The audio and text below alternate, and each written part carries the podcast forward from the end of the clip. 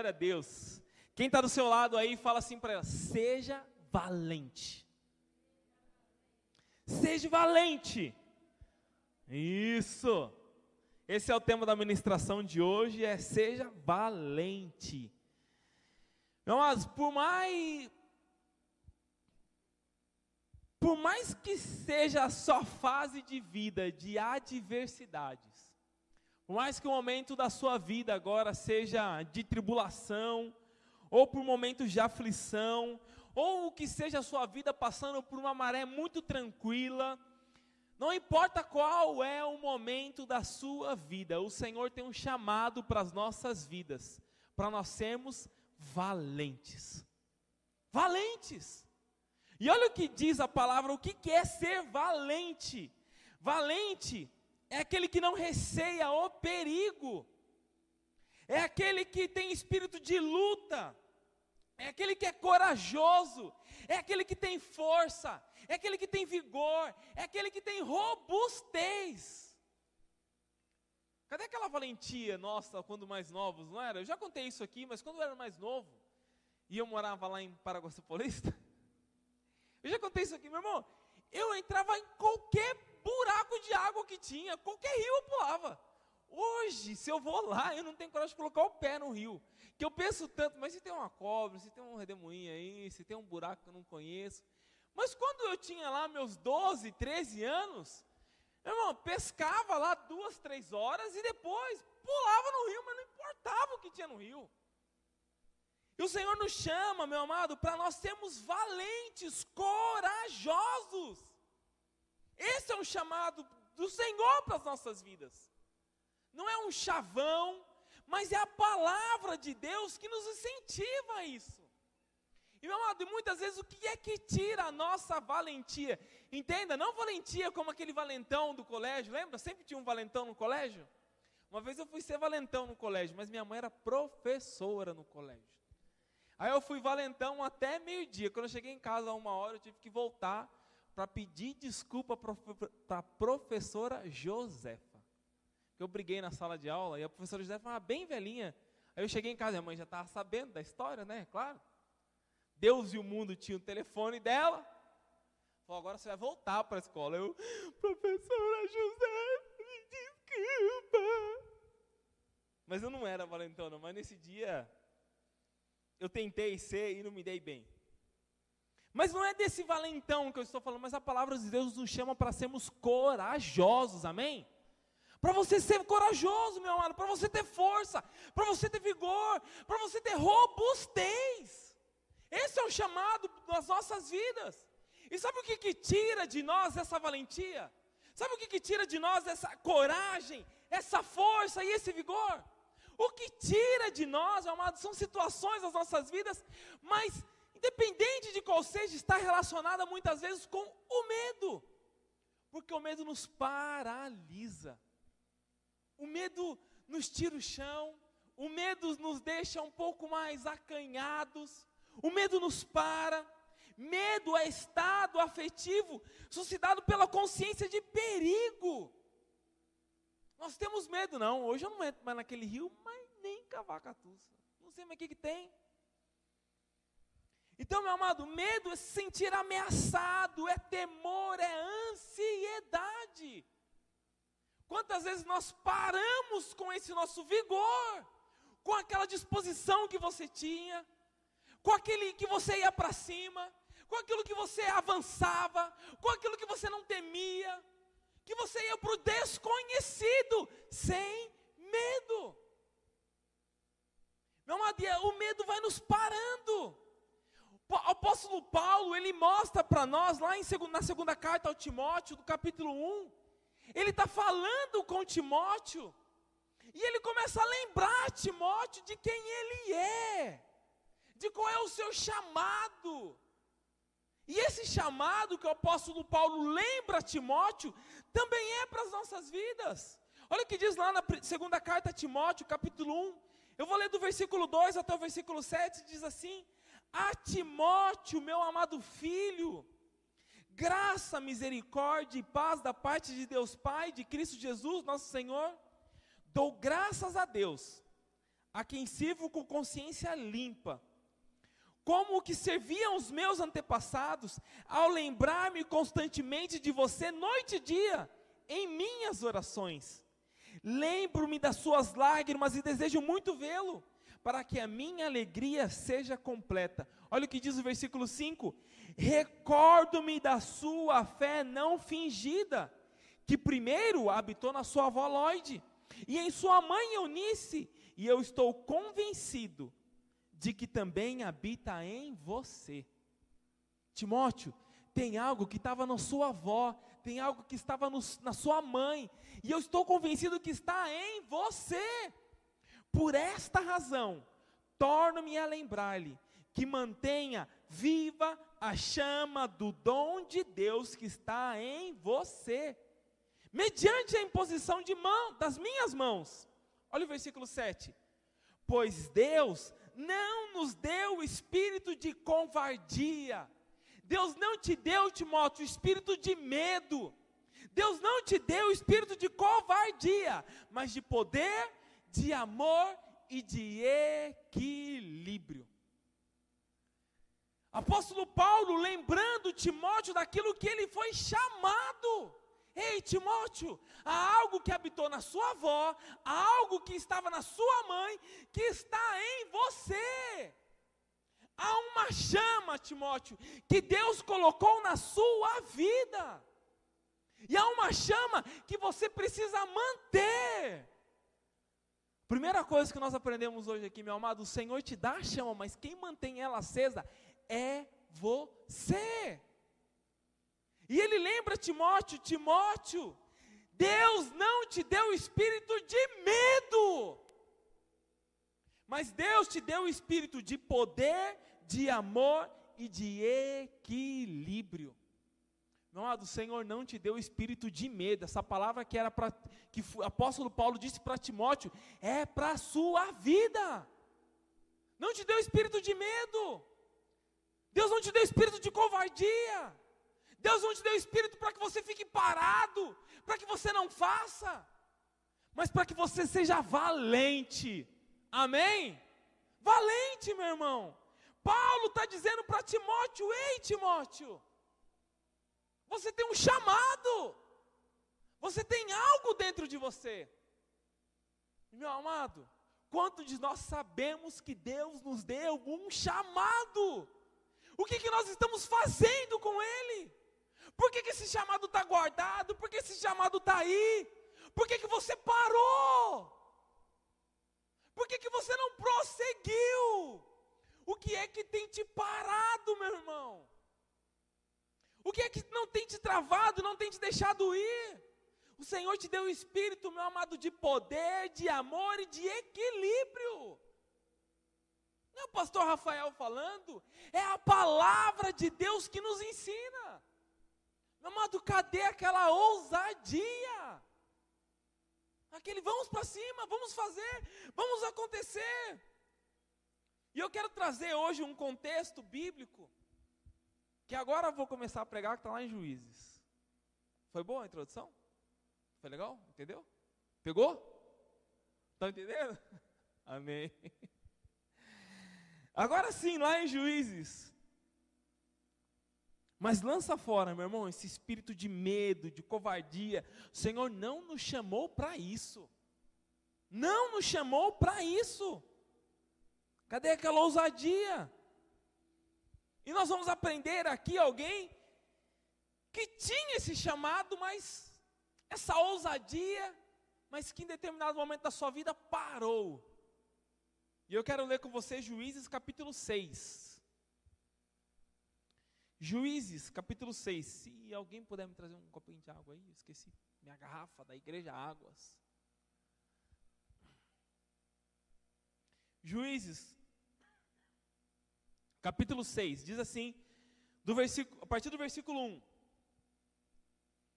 De novo, Israeli, essa história de Gideão, amém? Se você não se situou aí, essa história de Gideão. De novo, os israelitas fizeram o que o Senhor reprovava.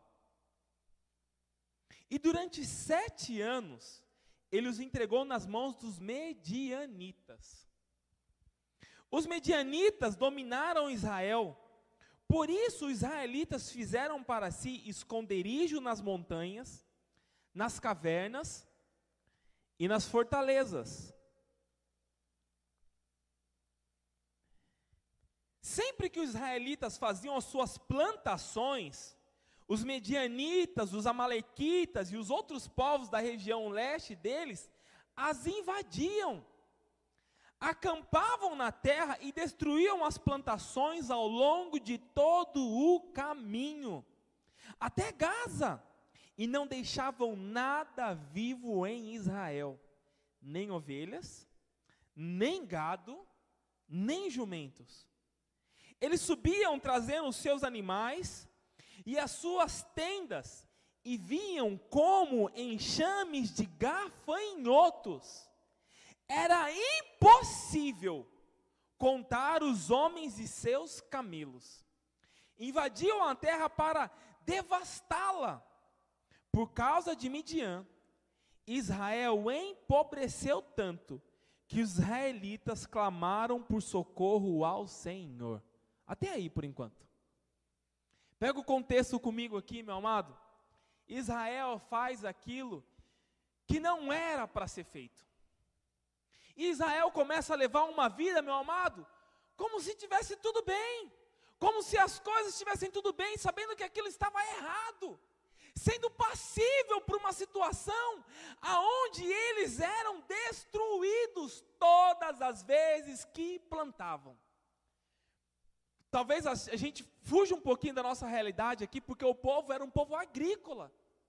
Todas as vezes que eles semeavam, e eles estavam prontos para colher a semente, os medianitas, os amalequitas e aqueles que moravam no leste, vinham e tomavam tudo que eles tinham. Quer trazer para a nossa realidade? Imagine você receber o seu prolabore, o seu salário, a sua comissão, a sua venda, e alguém simplesmente vir e tomar. Não sei se você já foi assaltado aqui. Nossa, uma vez eu fui assaltado com os Reis de um jeito tão besta que eu tenho até vergonha de contar. Não vou nem, não vou contar. Porque eu tenho vergonha de contar aquele assalto. Mas você se sente impotente. Quando alguém leva alguma coisa, o bispão passou, a bispo Santa passaram esses dias, não é? Numa situação dessa. Você fica, caramba, um dia, não posso contar de público, eu contar. Uma, uma vez roubaram um engenheiro lá, mas bem resumidamente assim, uma vez roubaram um amigo meu, um engenheiro, e aí o, o rapaz vai, vai, vai, vai, vagabundo, vagabundo. Falei, pô, meu, tô saindo do trabalho sete horas da noite, tô indo para casa. Não, eu aceito você me roubar, mas me chamar de vagabundo, ah não. Pode levar o que for, mas você, vai, você não vai me chamar de vagabundo. Você se sente impotente, sim ou não? Quando alguém te leva alguma coisa, poxa vida. Ainda mais quando não tem seguro, né? Assim, aí você, nossa, esses dias roubaram aí a segunda moto, né? Levaram. Mas todo dia seguro tal, beleza. Mas você sente, poxa, era assim que os israelitas estavam fazendo. Mas os israelitas estavam acomodados. Porque eles fizeram aquilo que reprovava Deus. Então eles entendiam o seguinte: ó, vamos plantar aqui, vamos plantar aqui em Santa Amaro, vamos fazer a nossa plantaçãozinha aqui, e aí, vamos ver o que, que dá. Aí invadiam e tomavam tudo. Ah, vamos ali agora, vamos para o Tabuão, vamos para Tabuão, vamos plantar ali no Tabuão, vamos ver o que, que dá. Aí o povo ia lá e tomava de novo. Ah, tá, vamos plantar então lá no Ângela agora, vamos para o Ângela. E os israelitas, os amalequitas, iam lá e tomavam tudo de novo. Meu amado, preste atenção nisso aqui. A palavra de Deus diz no versículo 4 que eles acampavam. Essa é uma estratégia muito utilizada pelo inimigo, meu amado, e muitas vezes sobre as nossas vidas. Sabe o que o inimigo, é, que nós aprendemos aqui? Que o povo não fazia, aqueles que roubavam não fazia moradia fixa. Eles acampavam, quando o povo mudava para algum outro lugar, então eles iam lá e acampavam. Sabe quando aquela fase das nossas vidas que parece que nada dá certo? Você muda de casa, não dá certo, você muda de emprego, não dá certo, você muda tudo na sua vida e parece que as coisas não funcionam, não dão certo. O povo de Israel estava exatamente vivendo esse momento, até a hora que falou, gente, não dá mais para viver assim, não dá mais para a gente continuar desse formato, Não dá para a gente continuar dessa forma. E eles acampavam, os medianitas viam, roubavam tudo, os amalequitas viam e roubavam tudo. A palavra de Deus diz que eles vinham como gafanhotos. Vocês lembram dos vídeos que rolou aí, que chegou até a Argentina, aqueles milhares de gafanhotos?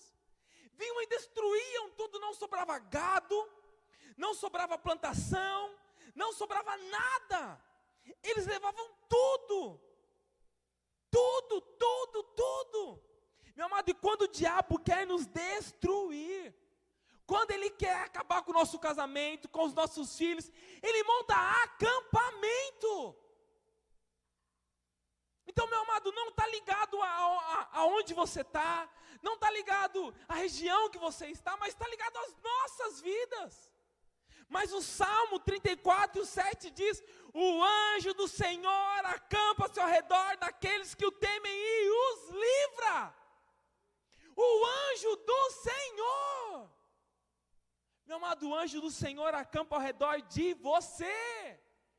Se você tem perdido, se você tem sentido falta, declare hoje, Senhor, o teu anjo acampa ao meu redor. Chega de perder. Chega de acampamento do inimigo. Sabe, o diabo muitas vezes, meu amado, levanta um exército para nos parar.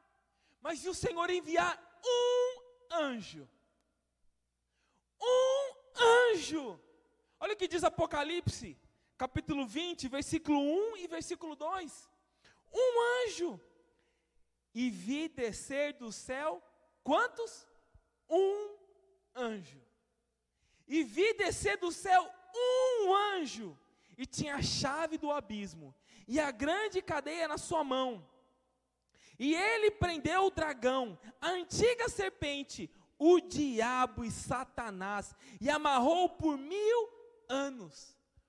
Um anjo. Amado, às vezes o diabo levanta um exército para querer nos parar.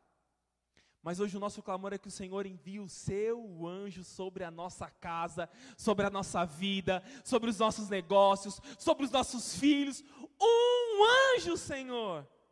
Quem vai acampar na sua casa, quem vai acampar na sua empresa, quem vai acampar na sua família é o anjo do Senhor. Amém? É o anjo do Senhor. O único que tem direito de acampar na minha casa é Jeová. É o único. E olha o que acontece com o povo de Israel. Quando eles reconhecem que estão errados. Meu amado, esse é o gostoso do Evangelho. Quando nós reconhecemos, quando você reconhece, quando eu reconheço que nós estamos errados, meu amado. O Senhor não, não, não mede esforços. Olha o que acontece quando o povo entende isso. O povo olha, é Senhor, nós erramos. Olha o que diz o versículo 7 de Juízes 6.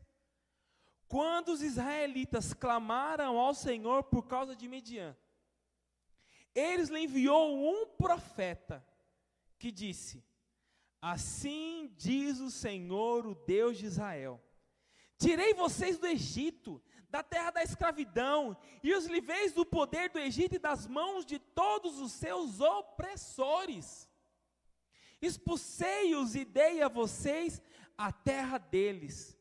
E também disse a vocês: Eu sou o Senhor, o seu Deus. Não adorem os deuses dos amorreus, em cuja terra vivem, mas vocês não me deram ouvidos. Amado, há um arrependimento do povo. O Senhor diz para eles: povo, olha, Olha o que eu já fiz por você. Ele começa a lembrar, quando o profeta começa a falar, olha o que ele diz: Assim diz o Senhor, o Deus de Israel: Tirei vocês do Egito da terra da escravidão. Ei, povo de Israel, eu já fiz por você o que era mais difícil. Meu amado, o Senhor já fez por mim e por você o que era impossível para nós fazermos. Ele nos tirou do inferno. Deus nos deu a vida eterna. Meu amado, o que era mais difícil, o que era impossível para você fazer, Deus já fez. O que é o que, que é Ele fazer aquilo que você precisa hoje na sua vida? O que, que, é o Senhor resolver esse problema? O que, que é o Senhor resolver essa discussão? O que, que é o Senhor resolver esse problema financeiro? Esse problema familiar? Qual que é o problema, essa saúde, essa enfermidade? O mais difícil Ele já fez sobre as nossas vidas. O que era impossível para nós fazermos. É o que o profeta está dizendo para o povo. Aquilo que era impossível de acontecer, aquilo que vocês não imaginavam, eu os livrei dos seus opressores. O que é que eu não posso fazer agora por vocês? Amado, essa é a chamada de Deus para as nossas vidas hoje. Se Ele já te deu uma vida eterna, se Ele já te tirou do inferno, o que é que Ele não pode fazer por você hoje? O que é que Ele não pode fazer por você agora? Agora. Deus, olha da onde Deus nos tirou, meu irmão. Traga a sua memória agora. Da onde Deus te tirou. Aonde Deus tem te colocado. Onde se você tem hoje, diga palavras de gratidão ao Senhor por onde Ele te colocou.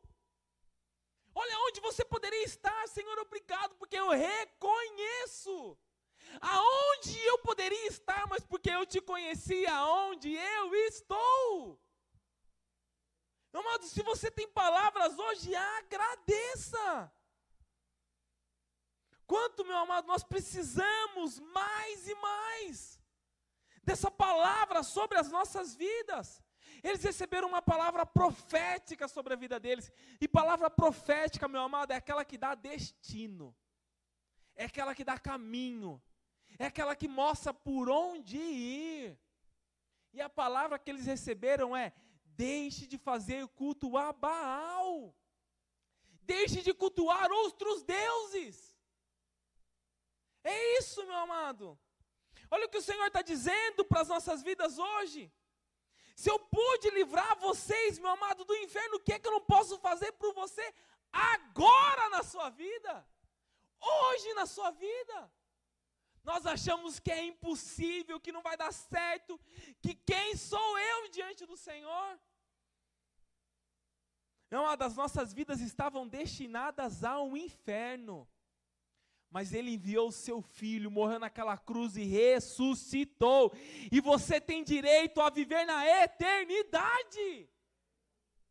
Isso era impossível para nós. Mas ele enviou o seu filho. Sabe, Deus, meu amado, Ele não compactua com as nossas falhas, mas Ele não reprova você. Deus não te reprova, reprova as suas falhas. Mas mesmo no momento da sua vida em que você virou as costas, Ele não te abandonou. Ele não te deixou. Olha o que diz lá em 2 Timóteo, capítulo 2, no versículo 11 ao versículo 13. Para você entender até onde vai a fidelidade do Senhor sobre as nossas vidas. Para que você entenda de uma vez por todas que Ele nunca te reprovou. Ele reprova as nossas falhas, mas Ele não reprova você. Olha para você entender, segunda carta ao Timóteo, capítulo 2, versículo 11 e versículo 13. Fiel é esta palavra se já morremos com Ele, também viveremos com Ele. Se perseveramos, também com Ele reinaremos. Agora começa a negativa. Se o negamos, Ele, por sua vez, nos negará. Olha o que diz agora: se somos infiéis. O que, que diz a palavra, meu amado? se somos infiéis, Ele permanece fiel. Ele permanece fiel sobre a sua vida.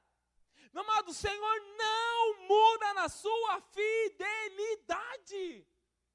Você pode pisar na bola, você pode desviar, você pode ir embora, você pode fazer biquinho, você pode deixar Deus, mas Ele permanece fiel. Se somos infiéis, Ele permanece fiel sobre as nossas vidas. Amém? Ele permanece fiel. Pois de maneira nenhuma somos infiéis, pois de maneira ele, ele também nos negará. Se somos infiéis, ele permanece fiel, pois não pode negar-se a si mesmo. Ele permanece fiel sobre a sua vida. Saia hoje aqui com essa certeza. Por mais que você tenha o rejeitado, Ele permanece fiel sobre a sua vida. Ele é fiel. Meu amado, Deus não tem compromisso com as nossas falhas. Deus tem compromisso com aquilo que sai da boca dele. E se ele falou que ele é fiel, ele é fiel. Nós muitas vezes duvidamos da fidelidade do Senhor.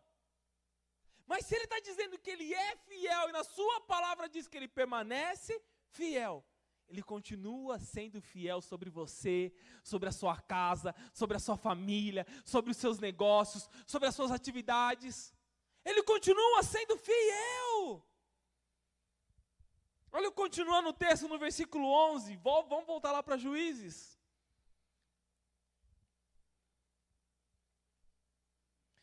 Olha o versículo 11. Então o anjo do Senhor se assentou-se sobre uma grande árvore de Ofra. Estão entendendo aqui o contexto? O povo fez aquilo que era contrário à palavra do Senhor. O povo entende, eles, eles eram roubados, eles eram saqueados, tudo aquilo que eles plantavam. Os amalequitas vinham como gafanhotos, tomavam tudo que eles tinham. O povo entende o que estava acontecendo, se arrepende. O Senhor envia um profeta sobre eles.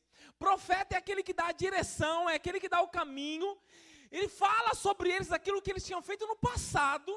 Eu já livrei vocês da escravidão, dos seus opressores fala para que eles deixem de adorar outros deuses.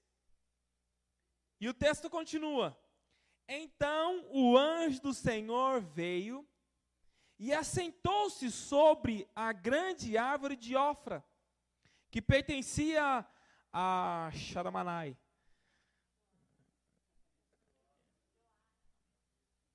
Abies Joás, Sharamanai, esse aí, de Gideão, filho de Joás está Gideão, filho de Joás, estava malhando trigo num tanque de, de prensar uvas, para escondê-los dos medianitas.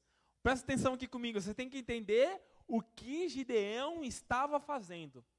Gideão estava escondido, quietinho, na dele, pegando o que ele tinha, o que sobrou para ele, tentando esconder para que os medianitas não roubassem aquilo que estava na mão dele. Senhor, isso aqui é meu, isso aqui ninguém pode levar, isso aqui é tudo que eu tenho, isso aqui é minha segurança, isso aqui ninguém vai levar de mim.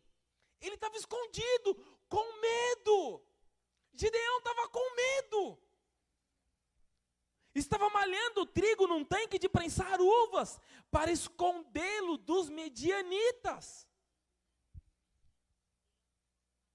Então o anjo do Senhor apareceu a Gideão e lhe disse: O Senhor está com você, poderoso guerreiro.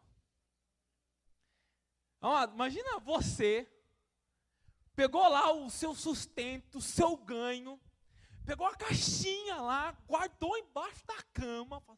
Esse aqui, esse não pode ser roubado. Esse aqui ninguém vai levar, já levaram todos, já levaram uma, já levaram duas. Durante sete anos isso vinha acontecendo. Sete anos! Não é roubar salário de um mês, não, meu irmão. É sete anos você plantando, alguém roubando. Você plantando, alguém roubando. Você plantando, alguém roubando. Sete anos! Senhor, isso aqui é tudo que eu tenho. Gideão estava com medo. Ele não fazia ideia de que o anjo do Senhor já estava ali. O anjo do Senhor já estava observando Gideão.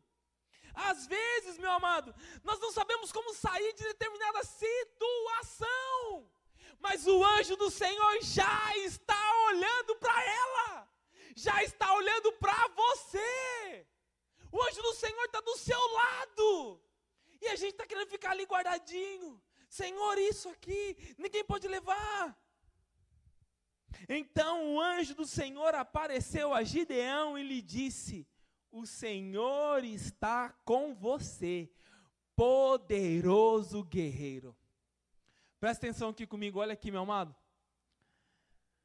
Se nós olhássemos Gideão naquele momento, o que, que você falaria para Gideão? Medroso, está se escondendo, está guardando trigo, está com medo dos medianitas. Amado, o Senhor não te olha pelo seu momento.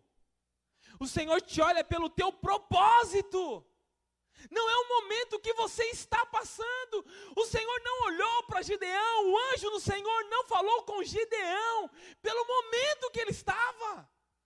Mas o Senhor sabia aquilo que ele tinha para Gideão. Poderoso guerreiro. Poderoso guerreiro.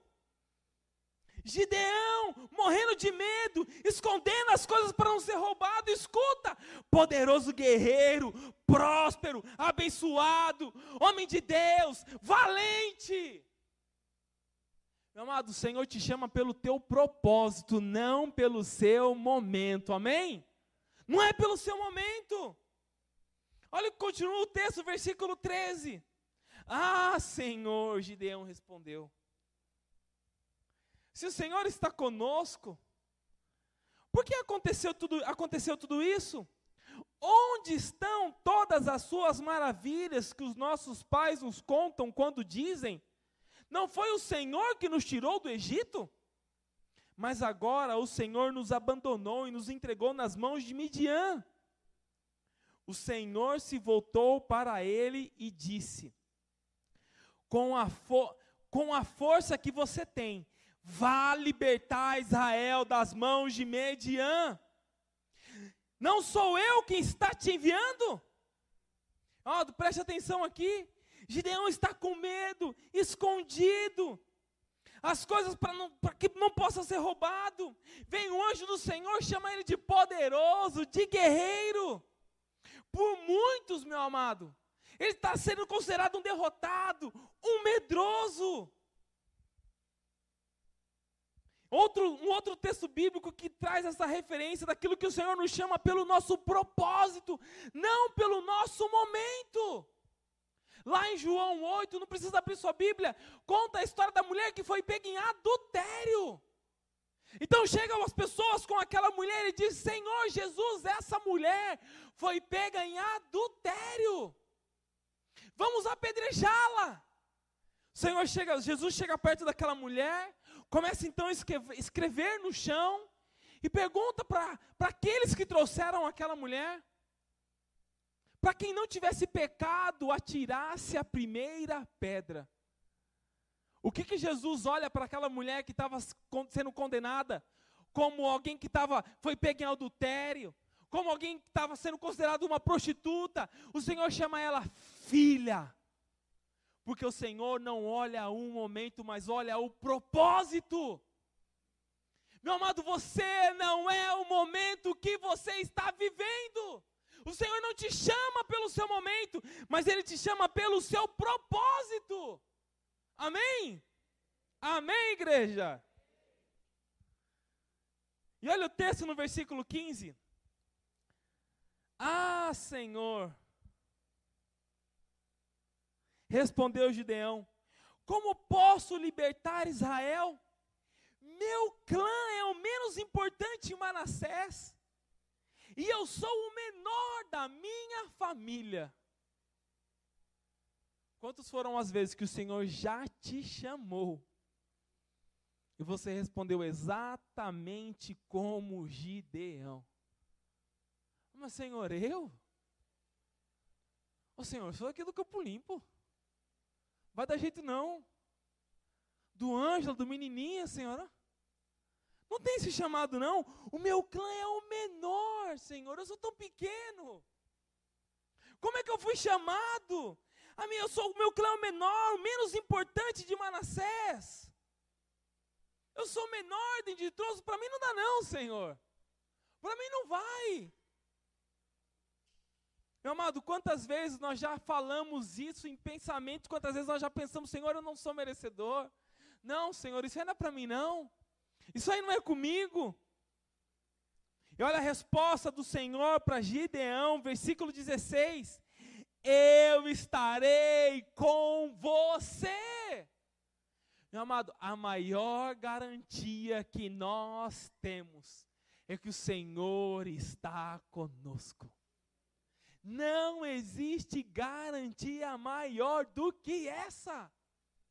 Essa é resposta que, o, que Gideão recebeu. Eu estarei com você, respondeu o Senhor.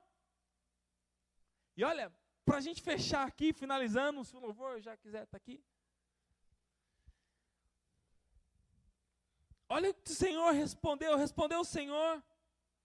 E olha, olha, o final desse texto, do versículo 16, é poderoso, meu amado. Vem aqui, deixa eu pegar o Leandro de cobaia aqui, vem cá, Lei, vem aqui. Vem cá, Gideão. Acho que já era uma fortinho, vem cá, Gideão. Olha o que o Senhor fala para Gideão. Vou ler o texto aqui e vou explicar o que o Senhor está dizendo para ele. Você derrotará todos os medianitas como se fossem um só homem. O Gideão, eram 135 mil homens. O Senhor fala, Gideão, é gente, hein? Gideão, de um só, um só, você dá conta? Você dá conta de um, Gideão?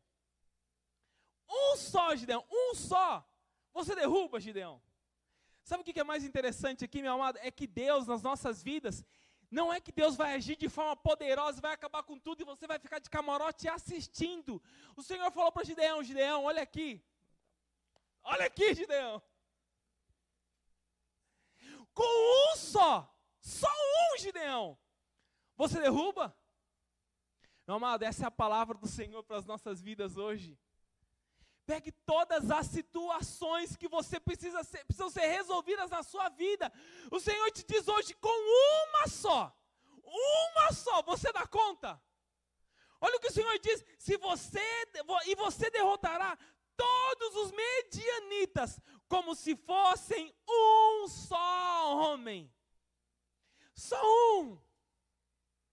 Eu vou pegar todas as situações que você está passando, tudo aquilo que está acontecendo na sua vida, tudo que precisa ser resolvido, de uma só. Você dá conta? Eu sou com você. Essa é a palavra do Senhor para as nossas vidas. 135 mil homens. Se você tiver força para derrotar só um, Gideão, pode ir, porque eu estou com você. Essa é a palavra do Senhor para as nossas vidas. Pergunta aí para o seu vizinho: de um só, um só, você dá conta?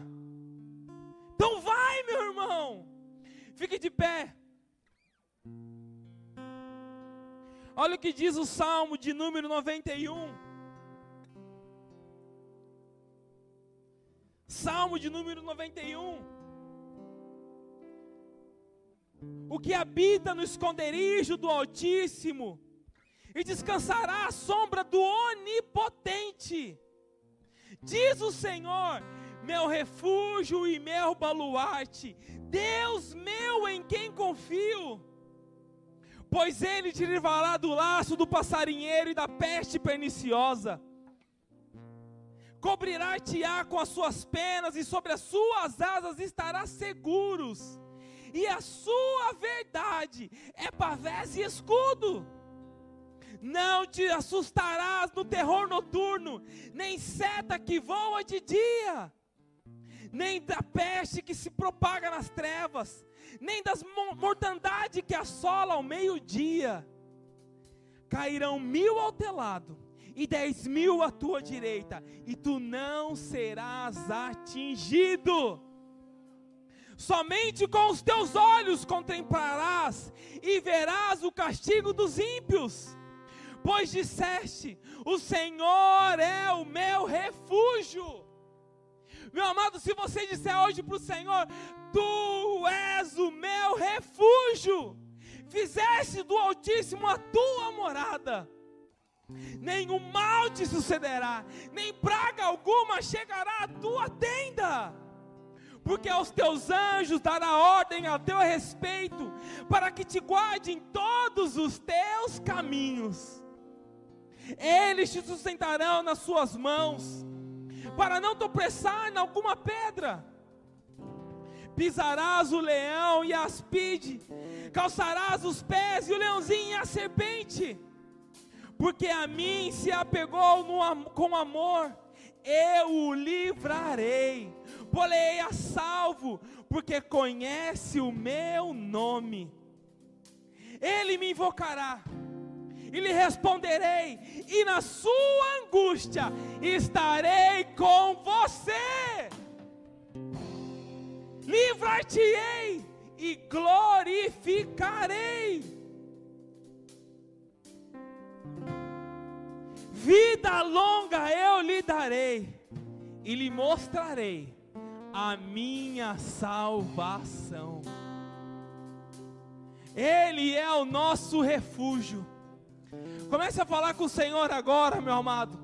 Ele não te deu espírito de covardia, Ele não te deu espírito para ficar acanhado, Ele não te deu espírito para ficar parado, mas o Senhor hoje te chama valente. O Senhor hoje te chama de volta para a guerra, meu irmão. Se você estava assistindo, se você só está observando, o Senhor hoje te levanta o teu braço direito e te chama de volta para o jogo.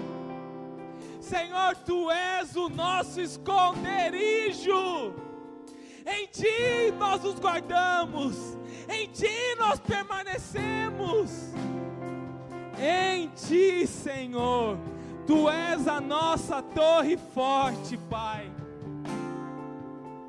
Senhor, que hoje possa mesmo haver as mudanças, a transformação necessária em cada vida, em cada lar. Senhor, lança fora todo medo hoje da sua vida. Não é amanhã, mas o Senhor está lançando fora o medo hoje na sua vida. Meu amado, você é valente do Senhor. E a garantia que o Senhor nos dá hoje é que Ele está com você. Ele está com você. Se você pode, comece a orar em línguas agora. Comece a orar em línguas agora. Comece a falar com o Senhor. Comece a agradecer o nome do Senhor. Meu amado, você vai sair com essa certeza na sua vida. Ele está com você.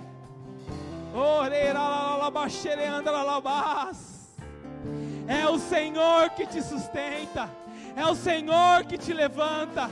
É o Senhor que caminha com você. É Ele que vai para a guerra com você.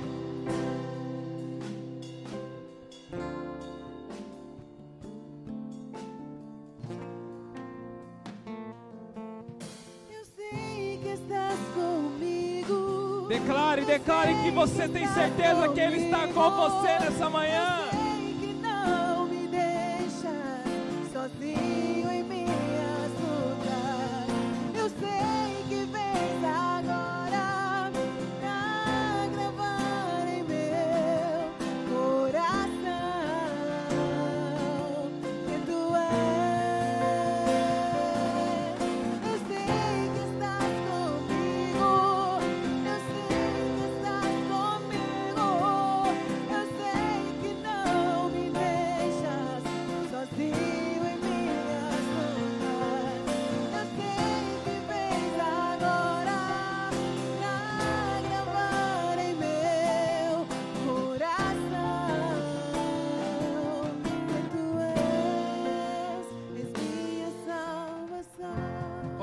Seu coração e diga assim: Espírito de covardia, espírito de medo, eu te lanço fora da minha vida, fora da minha vida, fora da minha casa, fora da minha família, e eu recebo o espírito de poder, de amor e de equilíbrio sobre a minha vida.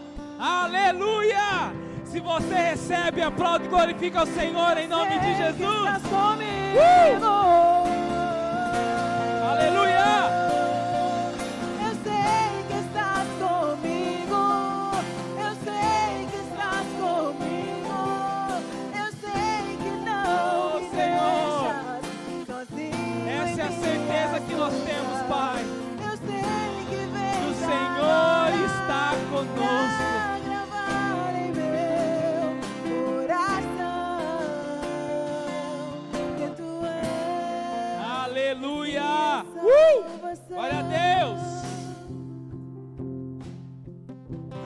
Senhor. És minha salvação.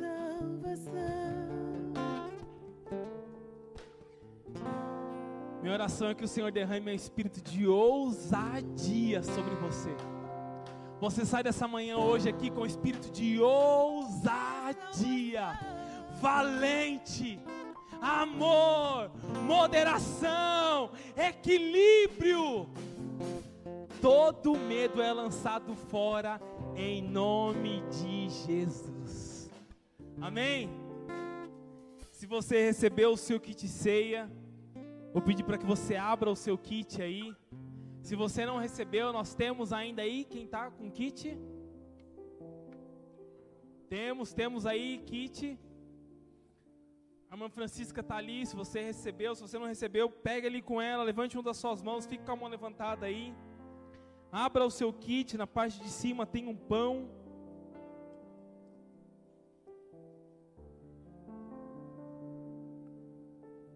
A palavra de Deus diz que na noite em que Jesus foi traído, ele tomou o cálice, tomou o pão, reuniu os seus discípulos e deu graça ao pão, que representa o seu corpo. E nós faremos isso nesse momento. Pegue do pão aí. Diga uma palavra de gratidão ao Senhor agora, é só você e Ele, meu amado. Esqueça quem está do seu lado, diga uma palavra de amor, diga uma palavra de gratidão ao Senhor por aquilo que Ele fez, porque o que era impossível para você fazer, Ele já fez naquela cruz. Senhor, grato a Ti, Pai, porque o Senhor nos deu vida eterna aquilo que era impossível para nós, ó Pai, aquilo que era impossível para que fizéssemos sozinho, Jesus Cristo fez em nosso lugar naquela cruz. Nós comemos do pão, Senhor, lembrando do teu sacrifício e daquilo que o Senhor fez pelas nossas vidas e te agradecemos, Pai. Coma do pão em nome de Jesus.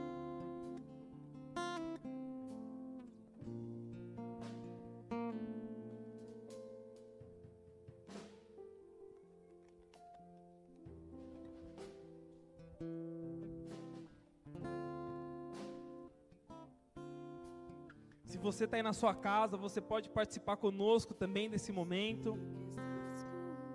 Esse momento de ceia, de renovação de aliança. Esse momento nosso de comunhão com o nosso Criador. É um momento único, meu amado. Um momento de nós lembrarmos aquilo que Ele fez em nosso favor. Esteja você aqui, esteja na sua casa, mas lembre-se daquilo que Jesus fez. E esse suco de uva, damos graças ao Senhor. Por esse suco, Senhor, que representa o teu sangue naquela cruz, Pai. Que foi derramado, Senhor, naquela cruz do Calvário em nosso favor. O véu foi rasgado, Senhor. E hoje nós podemos estar reunidos aqui, tendo a certeza que nós estamos em contato com o nosso Criador porque um dia, Senhor, como um cordeiro puro, Senhor foi entregue naquela cruz, e o teu sangue nos deu acesso ao Pai. E nós te agradecemos e santificamos esse suco para uso aqui na tua casa, Senhor. Esse é um tempo de renovação de aliança com o seu Criador.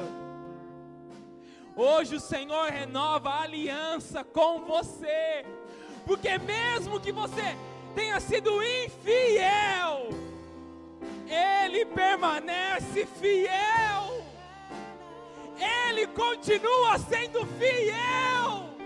Mesmo que você tenha virado as costas, mesmo que você tenha abandonado, a fidelidade do Senhor não muda sobre as nossas vidas. Obrigado, Senhor, pela tua fidelidade, Pai. Obrigado, Senhor, porque mesmo nos momentos em que nós não acreditávamos em nós mesmos, Senhor, o Senhor continua sendo fiel. Nós tomamos, Senhor, do suco renovamos a nossa aliança com o nosso Criador. Em nome de Jesus, participe, meu amado, em nome de Jesus.